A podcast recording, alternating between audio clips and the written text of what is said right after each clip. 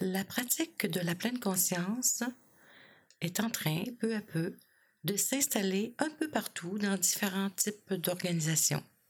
De plus en plus, on voit la méditation de pleine conscience entrer dans les écoles, dans les prisons, dans les cliniques privées, dans les centres pour personnes aux prises avec euh, des dépendances, dans les hôpitaux tranquillement, et ceci partout sur la planète, sur les cinq continents.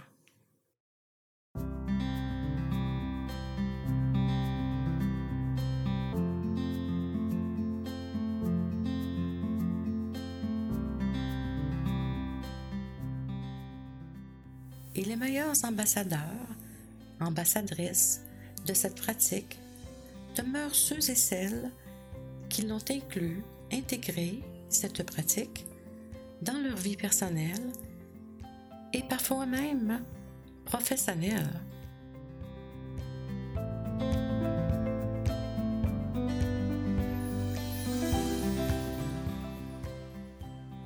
Ici, Marie-Claude Roy. Il me fait grandement plaisir de vous présenter l'épisode 03 du podcast Vivre en pleine conscience.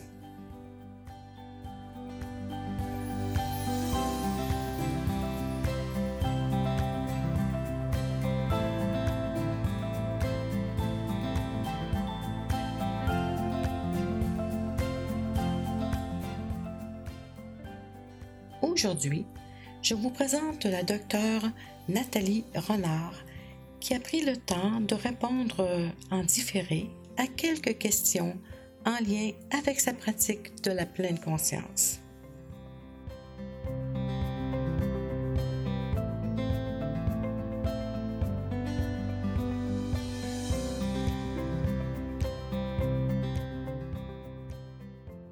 Je m'appelle Nathalie Renard, je suis médecin anatomopathologiste en Belgique et je dirige un laboratoire de pathologie dans un centre hospitalier régional dans le sud du pays à Tournai. Mon métier consiste donc à apporter des diagnostics au microscope de maladies et en particulier euh, de cancers.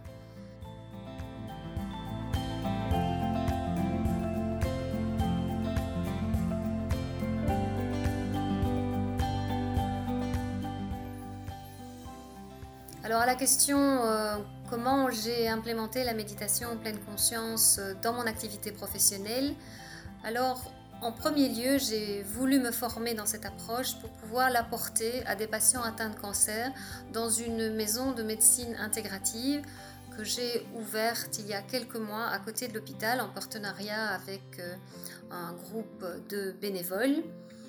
Euh, dans ces maisons, nous permettons aux patients atteints de cancer euh, d'accéder à une médecine intégrative, holistique, complémentaire à la médecine traditionnelle, qui permet d'avoir une approche à la fois des besoins de relations sociales, des, des besoins d'éducation nutritionnelle, d'activité physique, de bien-être corporel et aussi bien sûr des approches corps-esprit. Et c'est donc dans cette approche que j'ai euh, fait cette formation de méditation pleine conscience et que depuis, je donne donc des ateliers d'initiation à la méditation pleine conscience aux patients cancéreux une fois par semaine à raison d'une heure et demie. De même, je donne également un atelier pour nos bénévoles et des amis euh, qui souhaitent découvrir cette approche de manière à augmenter mon expérience. Et j'ai déjà pu constater que pour les patients atteints de cancer, ça les aide dans euh, la le fait, de mieux supporter leur chimiothérapie, leur radiothérapie, aussi mieux gérer le stress des consultations oncologiques et de pouvoir déposer certaines questions existentielles dans le cadre des ateliers euh, où l'on peut aborder ses émotions, ses pensées par rapport à ces questions existentielles liées à la maladie. Et d'autre part, euh, étant parfaitement convaincu de l'intérêt de l'approche de la pleine conscience et constatant que dans mon hôpital, pardon, il y avait des phénomènes, euh, comme fréquemment dans les grands hôpitaux, d'épuisement empathique, de manque d'écoute, de relations bienveillantes aux patients, voire de burn-out. Il était aussi utile d'implémenter la pleine conscience pour les soignants. J'ai donc actuellement déposé un projet euh, de développement de la méditation pleine conscience pour les médecins et le personnel paramédical auprès de ma direction générale Mais à ce jour, il n'y a pas encore eu de, développement de ce projet, même si un certain intérêt a été manifesté. Je pense aussi que la communauté médicale masculine dans mon hôpital trouve quand même que cette approche est un peu ésotérique. Il est donc très important de pouvoir apporter euh, une information scientifique précise sous forme de conférence que j'ai également proposée. Et actuellement, ce sont plutôt les femmes médecins ou le personnel euh, infirmier euh, féminin qui, qui semblent plus attirés par cette approche, mais je ne désespère pas de le développer.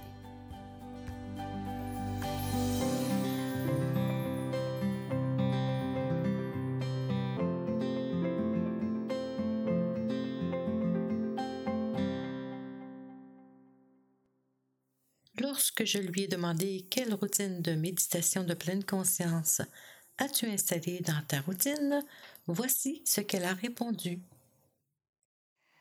Alors, quelle routine de méditation pleine conscience ai-je installée dans, dans ma vie? Il faut dire que j'ai découvert la méditation à visée professionnelle. Et donc, euh, j'ai commencé à suivre des formations il y a deux ans et demi, des cycles MBSR, MBCT, une formation universitaire à Strasbourg et actuellement encore une formation universitaire en Belgique pour être instructrice en méditation selon le protocole de John Kabat-Zinn MBSR. Ce qui veut dire que euh, ma motivation était, euh, est importante et il y a un objectif professionnel à la clé. Or, toutes ces formations demandent une pratique formelle très régulière, très soutenue, d'au moins 45 minutes par jour. Je dirais qu'avec euh, ces obligations, ça m'a certainement aidé à, à, mettre en route quelque chose de régulier comme pratique. J'ai donc euh, euh, prévu un local chez moi. J'ai donc un espace tout à fait dédié pour la pratique de, la méditation qui soit zen et qui me permette de me retirer euh, régulièrement pour la pratiquer. Je pratique essentiellement seule. Ça m'est arrivé de le faire en couple et bien sûr parfois avec des amis ou bien sûr lors de, des ateliers. Alors, je ne suis pas une grande adepte du body scan et je le pratique plutôt le soir, comme euh, beaucoup de pratiquants, euh, en essayant de ne pas m'endormir. Euh, c'est vrai que j'ai parfois des difficultés à faire tout le body scan. Je suis plutôt une adepte de la méditation assise et du yoga. Le yoga, je le pratique depuis très longtemps, donc j'ai mis en route cette pratique en faisant du yoga tous les matins, 10-15 minutes, de même que de la méditation assise, euh, également à peu près 10 minutes. Je pratique également le, yoga en salle une fois par semaine. Et la méditation assise, quand j'ai l'occasion, je la repratique une deuxième fois le soir, des méditations qui sont aussi plus ou moins 15-20 minutes. En général, je pratique ces méditations assises avec un CD, plus rarement sans accompagnement.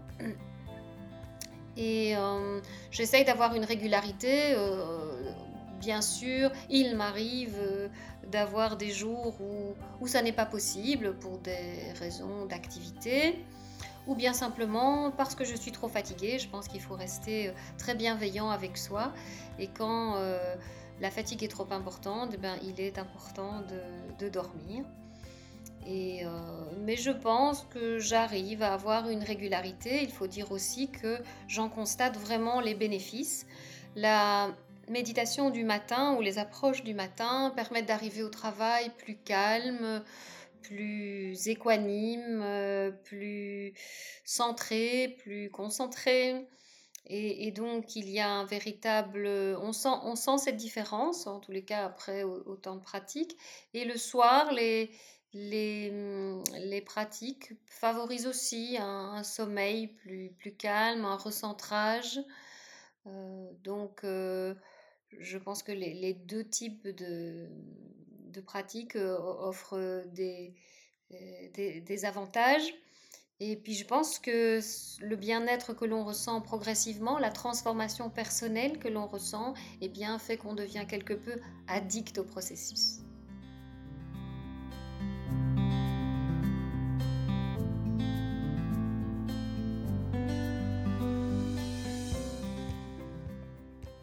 Et j'ai demandé à Nathalie Renard en quoi la pratique de la méditation de pleine conscience peut-elle influencer Par exemple, la qualité de vie du personnel soignant et celle du patient? Et voici ce qu'elle a répondu.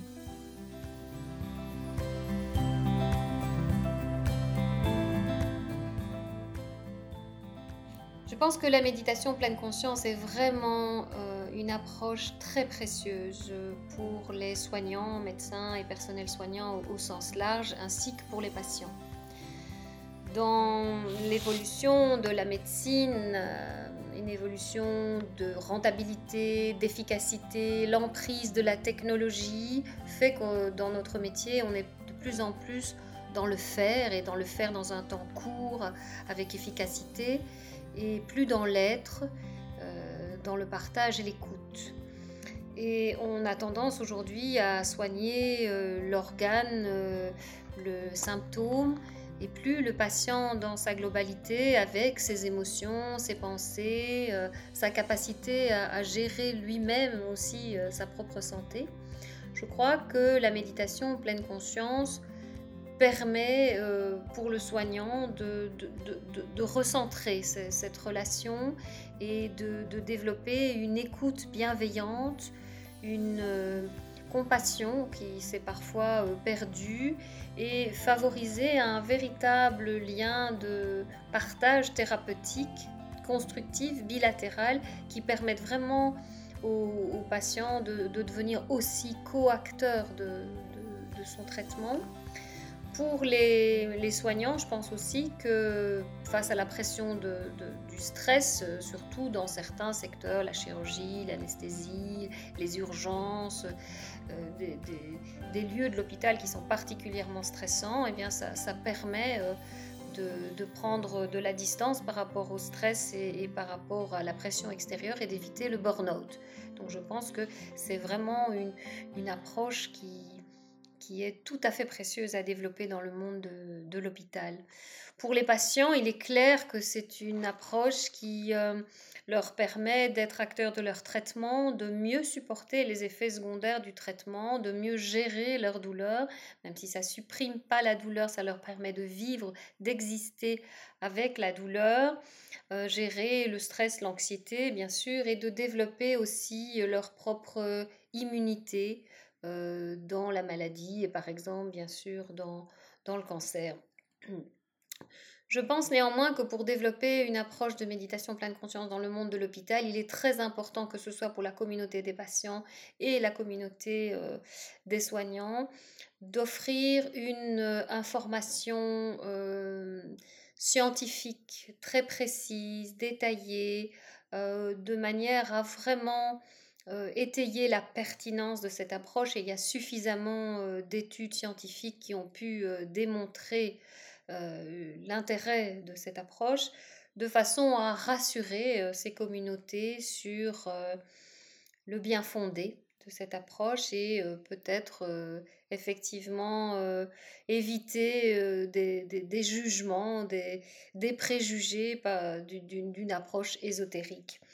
Il est aussi essentiel de faire appel à des instructeurs qui soient diplômés, validés, qualifiés et qui euh, dont les intentions sont respectueuses des préceptes de la mindfulness tels qu'ils sont définis dans les programmes MBCR, MBCT, tels qu'aussi ils émergent euh, des pensées bouddhistes et au, plus au sens beaucoup plus large humaniste. Euh, la notion d'intention liée à la pratique est tout à fait essentielle pour qu'elle puisse développer tout son sens et, et tout son bienfait auprès euh, des communautés des soignants et des patients.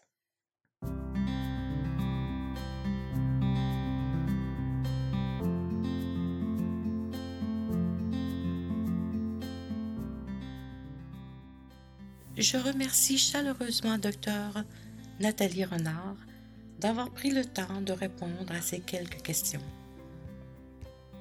Pour en savoir davantage sur ces activités, veuillez visiter euh, le site Internet qui est indiqué euh, sur la page de présentation de ce podcast. C'est très généreux de sa part d'avoir pris de son temps pour venir ici partager son expérience avec nous. Encore une fois, merci. Merci beaucoup.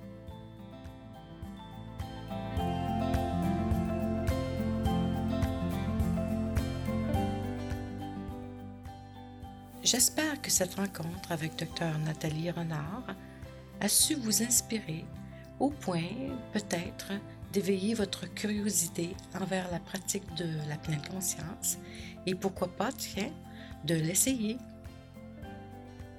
Je vous remercie infiniment de votre belle présence attentive moi et vous dis à très bientôt pour un prochain épisode et d'ici là, portez-vous bien, prenez le temps de savourer la vie et surtout, soyez doux envers vous-même.